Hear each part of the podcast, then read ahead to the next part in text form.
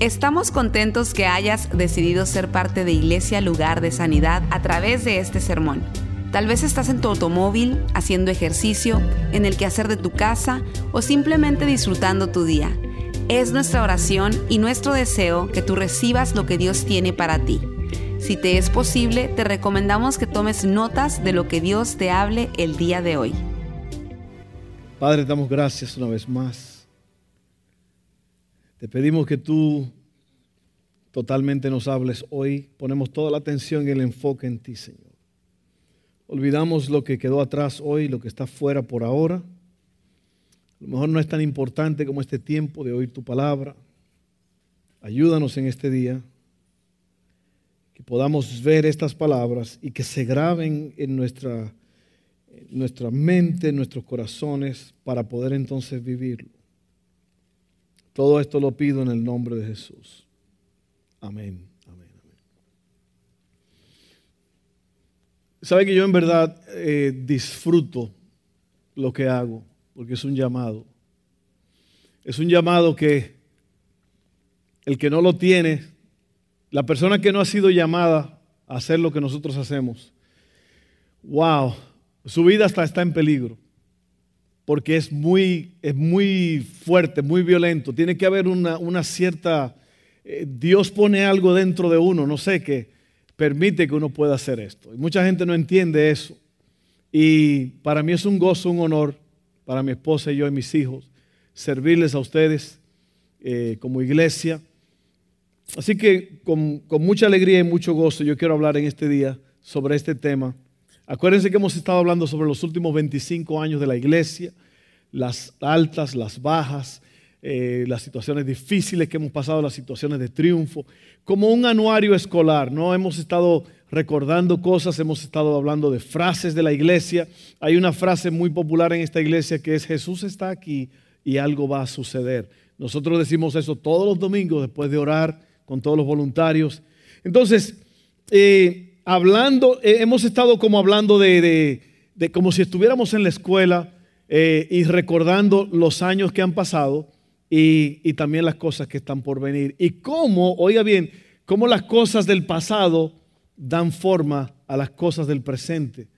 Y las cosas del presente dan forma a lo que viene en el futuro. Amén. Entonces, en este día yo quiero hablar sobre esto y es un título que parece un poco extraño, pero es un título que tiene que ver con, con la escuela también y es, el título es, es muy probable que tengas éxito si, dos puntos es muy probable que tengas éxito, sí. Y yo creo que esto va a, cuando estábamos en los años escolares, uno podía ver y saber más o menos quién la iba a hacer y quién no la iba a hacer. ¿Cuántos de ustedes se recuerdan algunos amigos que usted dijo, bueno, este nunca va a llegar?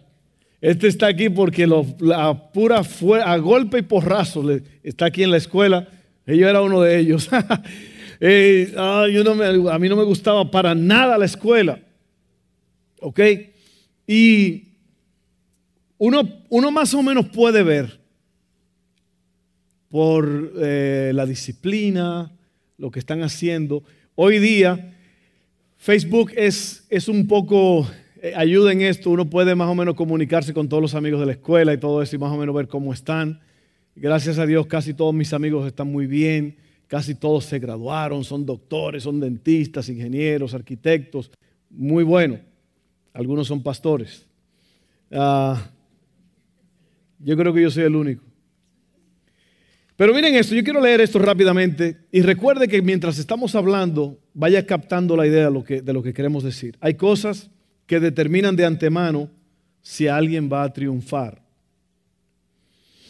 Y todo esto está conectado con lo que llamamos domingo de visión, que hoy día estamos hablando de la visión de la casa y una palabra muy especial que se llama favor, vamos a estar hablando de eso.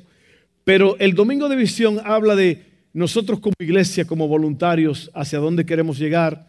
Y si nosotros nos ponemos las pilas y nos metemos en el programa de Dios, es muy probable que vamos a tener éxito en todo lo que hagamos, especialmente en esta carrera espiritual. Así que hay cosas que determinan de antemano si alguien va a triunfar. De la misma manera, hay cosas que uno puede ver que llevarán a alguien al fracaso. Ciertos patrones, ¿sí o no? ¿Lo ha visto usted o no? ¿Ok? Casi todas las metas de la vida requieren dos cosas. Visión y misión. ¿Qué es la visión? La visión es lo que tú quieres, las metas que tú quieres lograr. La misión es la forma, el medio en que tú lo llevas a cabo. O sea, tú puedes decir, yo quiero un carro, yo quiero una casa, yo quiero esto. Bueno, esa es la visión, pero ¿cómo vas a pagar por eso? ¿Cómo lo vas a obtener? ¿Y qué vas a hacer para mantener pagos continuos para poder pagar esa casa, ese carro? Puede ser cualquier cosa en la vida. La, persona con la cual un día te vas a casar, todas esas son metas que tú estás viendo, pero tú tienes que tener la misión para poder llevarlo a cabo. Entonces, la visión es ver de antemano un cuadro de lo que uno quiere, mientras que la, la misión es el método y proceso para llevarlo a cabo. Una de las partes claves de esta iglesia es el increíble equipo de voluntarios que hacen que las cosas sean posibles cada semana. Yo quiero que ustedes le den un aplauso a los voluntarios de esta iglesia. Si usted es voluntario, usted se dé un, un aplauso.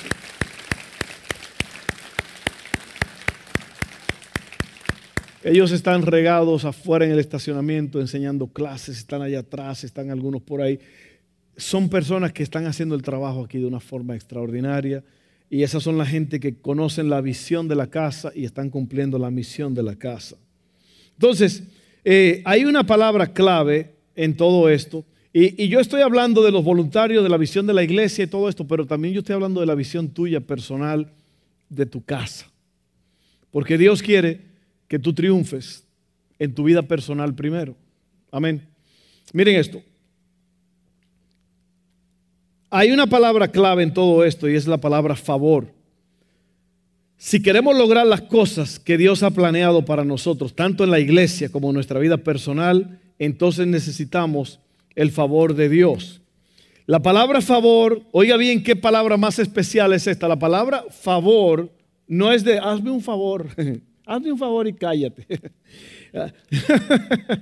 hazme un favor, no, no de esa forma. La palabra favor tiene que ver con esto. Oiga bien, la palabra favor quiere decir bondad inmerecida de parte de Dios hacia alguien.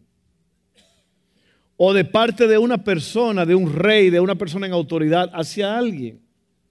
Bondad inmerecida. O sea, que la persona en autoridad, o en este caso Dios, nos bendice, nos ama y hace cosas buenas a favor de nosotros sin nosotros merecerlo. ¿Ok? Pero también la palabra favor quiere decir actitud de aprobación o agrado. En otras palabras, Dios te otorga bondad y Él aprueba y Él te está otorgando su favor. Yo voy a hablar de eso en un momento porque esto es muy importante. A veces pensamos que lo bueno, las cosas buenas son las que me hacen sentir feliz y cómodo. Más dinero, buena salud, buenos hijos, buenos amigos. ¿Cuántos de ustedes están de acuerdo en eso? De que esas cosas son buenas. No las descartamos. Pero miren esto. La realidad es que muchas veces las cosas que no son tan agradables terminan siendo de gran bendición. ¿Le ha pasado a usted? A veces cosas que uno no pensó que iban a, tener la vuelta tan increíble, uno dice, wow, Mira esto que yo pensaba que iba a ser así o así, mira, resultó que fue mejor para todo esto. Y así pasan las cosas en la vida. Entonces, tenemos en la mente, tenemos esta cosa de que si, si todo me está yendo bien, si todo está tranquilo, el favor de Dios está conmigo. Pero hoy ustedes van a entender que las cosas no son así. Eh, obediencia, responsabilidad y otros. Esos son los tres puntos que vamos a estar hablando. Pero yo quiero leer lo que dice en Romanos 8, 28 al 29. Y yo creo que esto es importante porque si usted es de los que piensan que mientras todo me, me, salga bien, todo va a estar bien y todo va a tener un buen resultado, no es así. No es así. Incluso a veces nos pasan cosas negativas que no nos agradan para que podamos abrir los ojos y despertarnos. ¿A cuánto le ha pasado eso? Entonces, miren esto. Romanos 8, 28 al 29 dice, y sabemos que Dios hace que todas las cosas cooperen para el bien de quienes lo aman y son llamados según el propósito que Él tiene para ellos. Pues Dios conoció a los suyos de antemano y los eligió para que llegaran a ser como su hijo, a fin de que su hijo fuera el hijo mayor de muchos hermanos.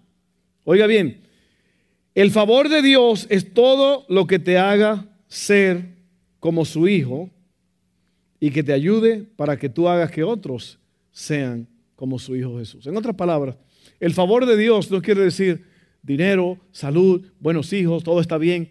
El favor de Dios es que Dios va a convertir todo lo que pasa en la vida, aun las cosas que, se, que parecen malas, dice aquí que Dios torna todas esas cosas en lecciones para que tú aprendas y te ajustes al patrón bíblico. Y si no lo entiendes, vas a estar batallando todo el tiempo, vas a estar pensando que Dios es injusto, que la vida no me va bien, que cómo es posible, que por qué a mí. Sin embargo, Dani dijo algo muy importante hace un rato, y Dani dijo que Dios está en control. Amén. Si usted ve que estoy moviendo la boca medio raro, es porque tengo como una cosita ahí. ¿Le ha pasado eso? Como un pedacito de piel que anda flojo por ahí. Y usted quiere cortarlo. No, vaya a ser cosa que se lleve todo el lado. ¿A cuánto le ha pasado eso? Era una cosita y usted jaló y ya. Oiga bien. Entonces, el favor de Dios es todo lo que te haga más como Cristo. O que te ayude a que otros sean como Cristo. Miren esto, Proverbios 3, 1 al 12. Proverbios 3, 1 al 12. Usted va esto es un tesoro aquí lo que vamos a hablar. Dice, hijo mío, nunca olvides las cosas que te he enseñado. Le está hablando un padre a un hijo, es Salomón. Guarda mis mandatos en tu corazón. Si así lo haces, vivirás muchos años. Y tu vida te dará satisfacción. Qué increíble, que es lo que todos buscamos. Esto es lo que todos queremos. Una vida al máximo, una vida extraordinaria. Pero el papá le dice al hijo, si tú guardas lo que yo te digo en tu corazón, tú vas a vivir muchos años y vas a tener satisfacción en tu vida. Nunca permitas, oiga bien, nunca, nunca permitas que la lealtad ni la bondad te abandonen. Átalas alrededor de tu cuello como un recordatorio, escríbelas en lo profundo de tu corazón. Usted sabe lo que es la bondad y la lealtad. Son eh, actitudes hacia otros. ¿Se da cuenta de lo que dice? Él está diciendo, no permitas que la lealtad ni la bondad se mueran en ti. Tú no puedes tener lealtad y bondad contigo mismo. está hablando de una segunda o tercera persona. Lealtad y bondad. Ser bueno y ser fiel. Impresionante esto. Me encantan esto. Y yo voy a ir hablando de cada una de esas líneas. Si yo me detengo es que quiero explicar estas cosas. Entonces, oiga bien, si usted hace esto, si usted hace esto,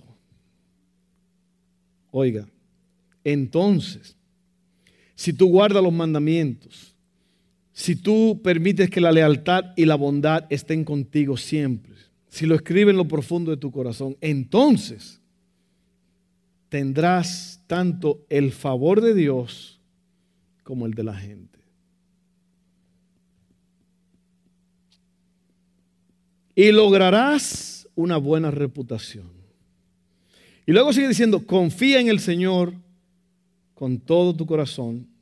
No dependas de tu propio entendimiento. En otras palabras, usa tu inteligencia, pero ora, habla con Dios en todo lo que vas a hacer. Pídele a Dios que te guíe, pídele a Dios que te ayude, pídele a Dios que te, que te dirija correctamente. Amén. ¿Cuántos de ustedes han hecho las cosas a la ligera y salen mal? ¿Sabe qué me pasa a mí a veces? Que yo hago algo, planeo un viaje, lo que sea. ay, yo no, nunca se lo mencioné a Dios. Y ahí a, última hora, Señor, a este viaje, Señor, que vamos, vamos a tomar un avión para Nueva York, Señor. ay Dios mío, Padre, no, Señor, ayúdanos, prospéralo ahora. Pero es mejor hacerlo de antemano, ¿sí o no? Y sabe que Dios lo hace. Cuando tú oras y tú le pides, Dios lo hace. Él te ayuda, Él, Él abre paso, Él pone ángeles a tu alrededor. Cosas grandes pasan cuando tú pones las cosas en las manos de Dios. Así que dice aquí, oiga bien, no te dejes impresionar. No, perdón, vamos a ver. Eh, confía en el Señor, no depende de tu propio entendimiento. Busca su voluntad en todo lo que hagas.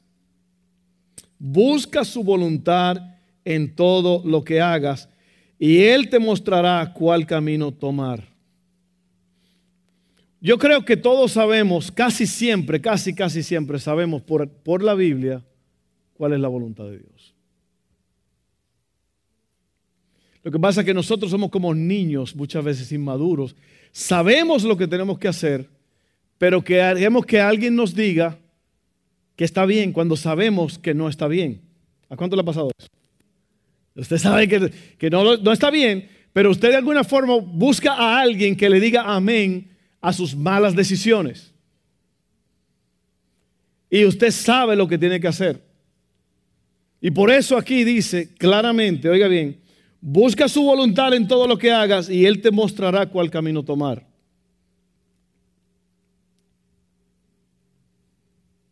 Yo creo que nosotros tenemos toda la capacidad y todos los medios para vivir una vida al máximo. Pero ¿sabe lo que pasa? Nosotros no queremos, queremos que Dios, ¿sabe lo que queremos que Dios sea? El bombero. Ah, sí, porque, sí, sí, sí, sí, yo, Señor, no mires, ¿ok? No mires lo que estoy haciendo. Bendíceme Dios en esta loquera que voy a hacer. ¿Sí o no? Y tú sabes bien que no va a salir bien, pero tú crees esa es la definición de locura. La definición de locura es hacer lo mismo vez tras vez, pensando que va a haber diferentes resultados. Cuatro más cuatro siempre va a ser ocho, no va a ser nueve. Pastor, no se acelere, no se ponga así, hombre, tranquilo. Estamos entre familia. ¿Sí o no? No, no, pero pensamos que yo creo que esta vez cuatro más cuatro posiblemente sean diez. Así que yo me voy a lanzar, Señor, que sean diez. ¡Woohoo! Ouch, cuando uno está viejo uno no puede hacer eso. No, no se crean, estoy bien. Pero me están entendiendo lo que estoy diciendo. Pensamos que de alguna forma vamos a cambiar las leyes naturales que están escritas ya. Miren esto. No te dejes impresionar por tu propia sabiduría. En cambio, teme al Señor y aléjate del mal. No le vaya a pasar como el dominicano que dijo.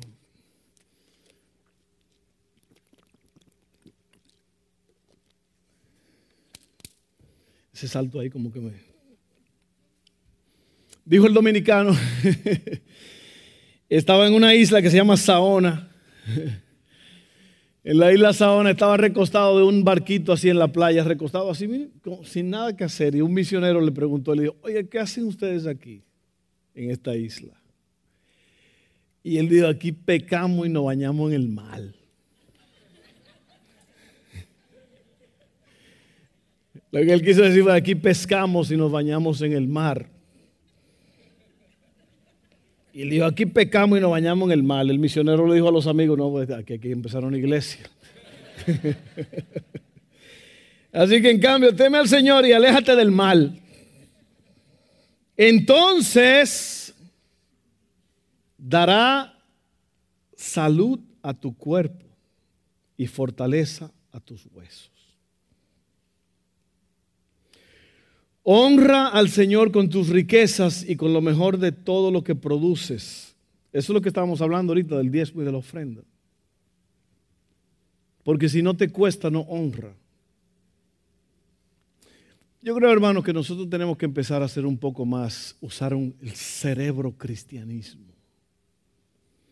Cerebro cristianismo quiere decir que Dios habla, Dios instruye y usted hace lo que Él le dice, con su ayuda, claro. Porque, ¿sabe lo que es lo opuesto al cerebro cristianismo? Yo hago lo que yo quiera esperando que las cosas salgan bien, locura.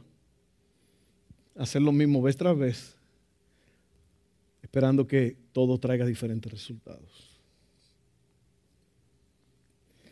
Dice que entonces Él llenará tus graneros y tus tinajas se desbordarán de buen vino. Hijo mío, no rechaces la disciplina del Señor ni te enojes cuando te corrige. ¿Cuántos de ustedes han sentido que Dios lo ha corregido? Y ustedes como que... Mm"? usted hace como Haley, que hace... Mm"? Mm". Dice aquí, pues el Señor corrige a los que ama, tal como un padre corrige al hijo, que es su deleite. ¿Usted sabe lo que quiere decir esto? El Señor te corrige porque Él te ama. El Señor te corrige porque tú eres especial para Él y Él no quiere perder eso, esa relación. Yo tengo hijos extraordinarios. Yo no tengo que decirlo eso ni anunciarlo. Usted sabe bien. Si usted conoce a mis hijos, usted sabe quiénes son. Y eh, no son perfectos, pero muchas veces yo los corrijo a ellos, aún los grandes. Pero no, no necesariamente puede ser una, corrección, puede ser una instrucción. Puede ser, hey, lo que tú hiciste ahorita, eso no estuvo bien. ¿Sabe por qué uno lo hace eso? Porque uno no quiere, en primer lugar, para el bien de ellos, uno quiere que caminen recto. Y después, para no perder lo que yo tengo. Yo tengo hijos extraordinarios y yo los corrijo porque los amo. ¿Cuántos padres no han perdido a sus hijos? porque no hubo conexión con ellos. ¿Me están entendiendo? Así que yo amo a mis hijos, por lo tanto yo tengo que estar dispuesto a corregirlos. Por eso mismo Dios te corrige a ti, porque Él te ama. Amén. Yo he sido corregido muchas veces por Dios. Así que vamos a hablar de estas tres cositas aquí, obediencia, responsabilidad y otros. Ahí está en su tarjetita. Esa tarjetita dice a un lado favor. ¿Qué es el favor de Dios? es algo que no merecíamos, bondad inmerecida, pero Él lo hace a favor nuestro, por nosotros. Obediencia, responsabilidad, otros. Oiga bien, muy importante, el favor no es algo que tú ganas, es algo que se te regala. Usted no se gana el favor de Dios, es un regalo. Sin embargo, o como decía un amigo mío que no hablaba bien el, español, decía, más embargo, él estaba en una conversación contigo, él decía, más embargo, y él pensaba que estaba muy bien hablando lo que estaba diciendo. Más embargo, yo me fui aquí allá. Sin embargo, oiga bien, el favor requiere algunas cosas de nosotros. Tú no te lo ganas el favor, pero las cosas que tú haces te ponen en la posición correcta para ganar o no para ganar, para que Dios te otorgue su favor. Te lo voy a explicar, es muy fácil, simple. Es tan simple como volar un avión. Miren, todos los cristianos están bajo el favor de Dios, en el sentido de que han sido perdonados y, e irán al cielo cuando mueran. Ese es el favor de Dios. Es algo que no merecíamos. Jesucristo pagó el precio por nosotros. Vamos a ser salvos tremendos. Somos salvos. La obediencia nos pone en posición de recibir el favor de Dios en nuestras vidas, aquí en la tierra, y nos da la capacidad de cumplir su plan para nosotros. ¿Se acuerdan lo que leímos apenas en Proverbios?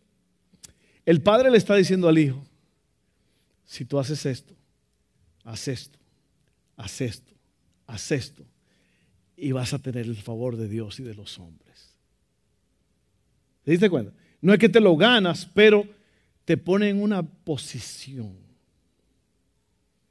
Es como en el trabajo. Tú no te, posiblemente no te ganas una posición, pero tú, tú, te, tú te pones en una, perdón, déjeme, puede ser una promoción, pero tú no estás tratando de ganártelo, tú no estás haciendo cosas y ahí es el problema, cuando usted trata de ganarse a alguien, no trate de ganarse a alguien, nada más viva la vida normal, haga lo que tenga que hacer. Si usted es un trabajador, trabaje bien. Trabaje duro, no esté nada más, ay, ay, ay, cinco minutos, ya salió, cinco minutos, mirando el reloj. Haga el trabajo, hágalo hasta que se acabe. Haga lo que tenga que hacer, sea responsable, haga que la compañía prospere y alguien lo va a ver eso y va a mostrar favor por usted.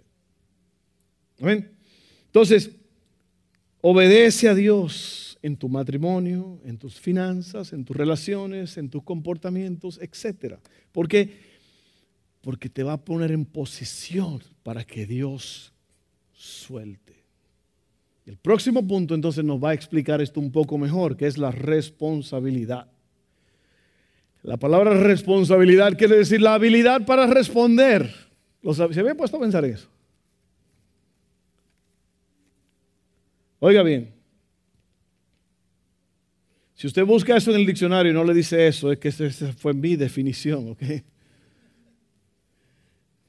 El favor requiere buena administración.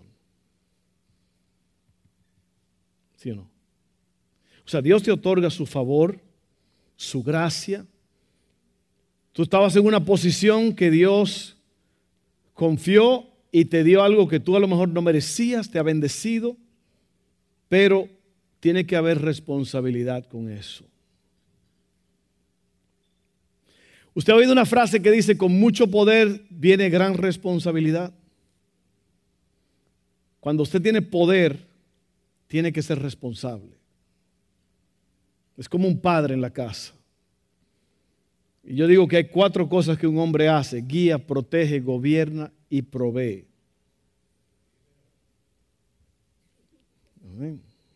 Esa es la cosa que hace un hombre. El sacerdote de la casa es, es lo que hace. Guía, protege, gobierna y provee. Es, es lo que hace que las cosas marchen bien. Entonces miren esto, tiene que haber responsabilidad. El favor requiere buena administración. Si no eres fiel con las cosas pequeñas, ¿qué te hace pensar que Dios te va a confiar cosas grandes? Y es lo que pasa muchas veces, que alguien nos, nos da una pequeña labor para ver cómo hacemos. Y decimos, no, no, yo quiero cosas grandes. Yo quiero cosas grandes ya. Oiga, usted comienza con rueditas de entrenamiento en la bicicleta. Imagínese que usted se quiera montar en una, en una, en una moto de dos ruedas con seis años. yo puedo, mamá. No, ¿cómo que yo puedo, mamá? Usted primero tiene que aprender con las rueditas de entrenamiento, ¿sí o no? dice la Biblia, en lo poco eres fiel, en lo mucho te pondré. Y yo creo que es el problema con mucha gente que quieren lo grande, pero no quieren pasar por el proceso de las cosas pequeñas. Y con nuestros hijos así es. A nuestros hijos les damos tareas pequeñas y vamos aumentando. ¿Para qué? Para que luego ellos puedan hacer las cosas grandes. Entonces, responsabilidad. Dios quiere que tú hagas las cosas pequeñas primero. Dios va a poner cosas en tu vida para bendecir tu vida. El favor sin responsabilidad te causará daños. ¿Usted sabía que la mayoría de las personas que se ganan la lotería terminan en la ruina otra vez? Mire, si usted tiene suficiente edad como yo, suficiente, estoy como cantinfla suficiente edad como yo, había un boxeador de peso, pesos pesados. ¿Cómo se llama eso ahí? Peso completo. Esos son los tipos grandes. Se llamaba Leon Spinks. ¿Cuántos de ustedes se acuerdan de él? Increíble. Yo leí una historia que me, me puso tan triste que ese hombre estaba mapeando en un gimnasio. Después de millones. Y la gente que se gana la lotería así son, porque no tienen ningún entrenamiento no, tienen, no, tienen, no conocen cómo, cómo eh, cuidar lo que tienen, no conocen nada de finanzas. Y muchas veces, o la mayoría del tiempo, terminan en la ruina otra vez. Así que el favor sin responsabilidad te causará daño. Comienza donde estás. Usa lo que tienes. Haz lo que puedas. Eso es una buena administración. No pongas excusas, no busques culpables. Ponte a trabajar. Y, esto, esto tiene que ver con la iglesia. Nosotros hemos creado en esta iglesia un sistema para que todo el mundo aquí pueda trabajar. Incluso yo estoy tan sorprendido porque antes del servicio oramos con los voluntarios y parece ser que cada domingo el grupo de voluntarios está más robusto, más fuerte, más grande. ¿Por qué? Porque estamos queriendo que todos ustedes, si usted viene aquí a esta iglesia por primera vez hoy, queremos que usted vaya allá atrás y, pase cinco minutos con nosotros. Queremos conocerlo, queremos conocer su nombre, regalarle una Biblia eh, y nada más pasar unos cinco o diez minutos juntos. Luego de eso, usted toma las clases de próximos pasos, que son cuatro semanas, para que usted pueda asimilar todo el proceso de la iglesia, quiénes somos, lo que creemos. Porque si no, usted va a ser otra persona que viene nada más se sienta, no está creciendo, no está progresando en su vida espiritual. Y lo que usted tiene que hacer es intencionalmente ser parte de lo que Dios está haciendo. Amén. En la iglesia y en su casa. Por eso les dije aquí, comience donde está, use lo que tiene, haga lo que pueda. Eso es buena administración. No ponga excusas, no busque culpables, póngase a trabajar. Tenemos muchas cosas que hacer en la iglesia. Oiga, si usted ya tiene aquí años o varios meses, si usted no ha tomado las clases de próximos pasos, usted todavía está en el limbo. Póngase las pilas, hágalo. ¿Qué lo está deteniendo? Hágalo porque Dios lo va a bendecir por eso. Amén, amén, amén, amén. Eso se llama responsabilidad. Así que obediencia, responsabilidad y por último, otros. Se trata de otros. El favor que está sobre ti no es solo para ti. ¿Se acuerdan lo que dijimos hace un ratito? Que Dios quiere que el favor de Dios es para que tú seas como su hijo y para que tú hagas que otros también sean como su hijo. El favor que está sobre ti no es solo para ti, si buscas el favor de Dios por razones egoístas, entonces se te va a escapar de las manos como el agua se escapa entre los dedos.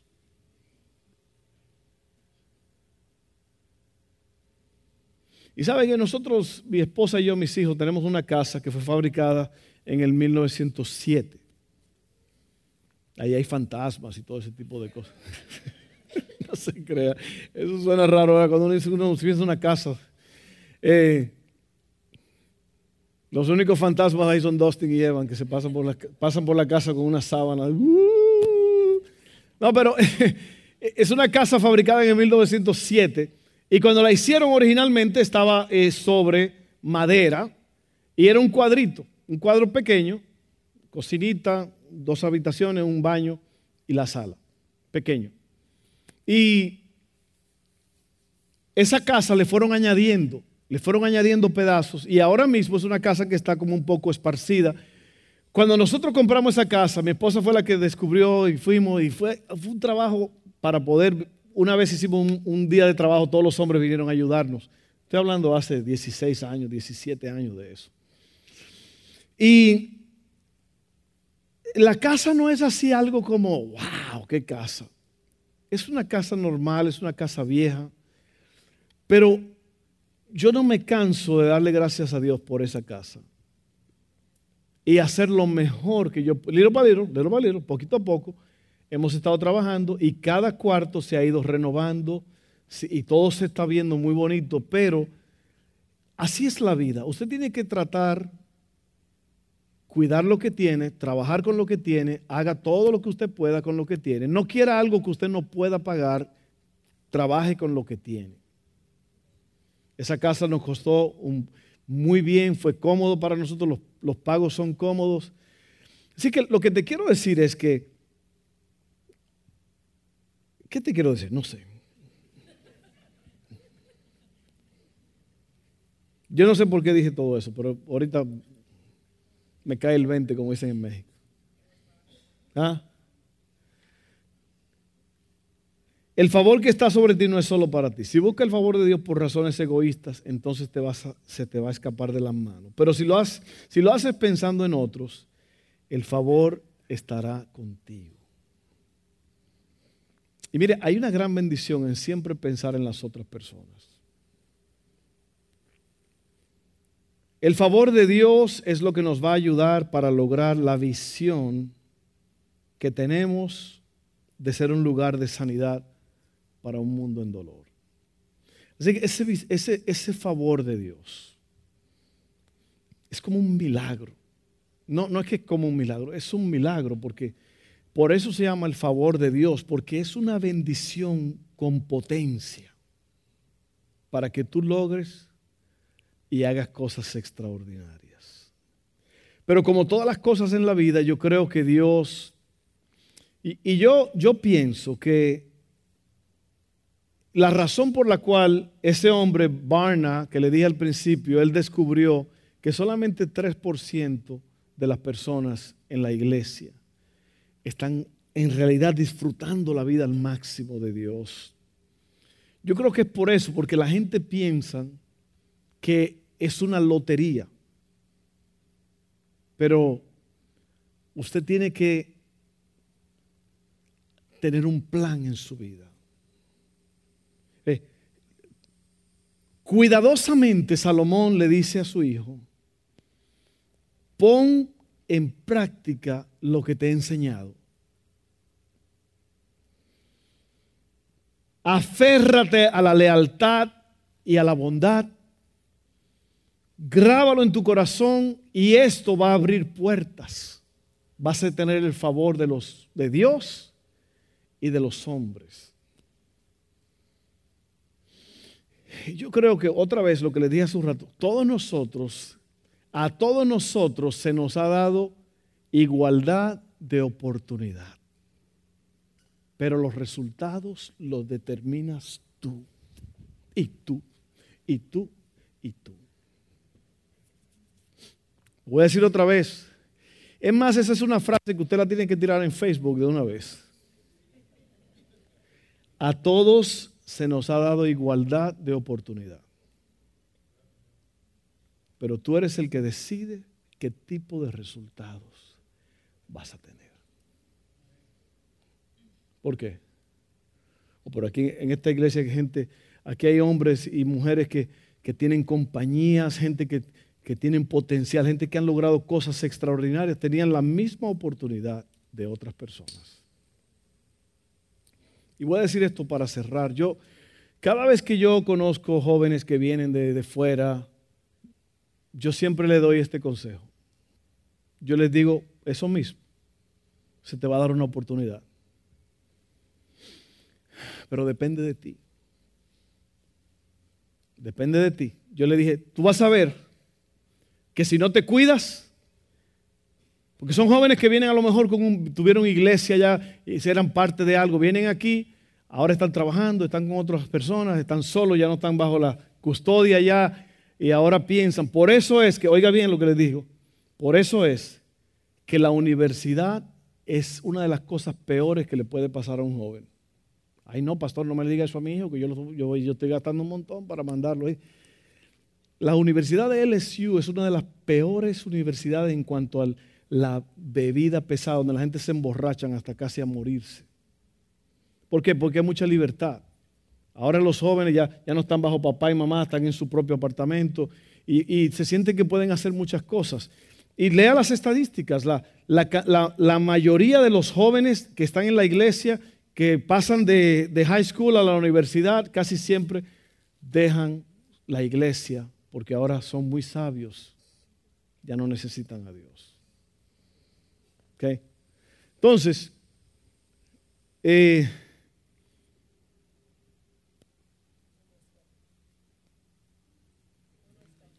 Uno escoge. Uno escoge. Y yo le digo a estos jóvenes, si no te cuidas, en una semana o dos, vas a estar ahí con la cervecita. ¿Qué pasó, esto? No, pues aquí, en un circulito ahí. Con la cerveza, con un montón de tickets y a lo último, deportación. ¿Sí o no? Porque es una mentalidad de buitre. Los buitres, tú andas con buitres y aprendes a comer carne podrida. Tú andas con águilas y aprendes a volar alto. ¿Ves? Entonces, el favor de Dios usted tiene que administrarlo, tiene que cuidarlo y tiene que tener paciencia porque Dios es un Dios de orden.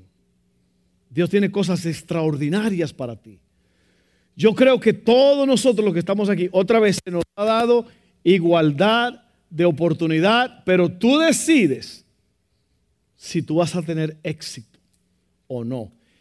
Otra vez ahí está el título. Es muy probable que tengas éxito si caminas con el favor de Dios. Vamos a estar en pie, vamos a orar.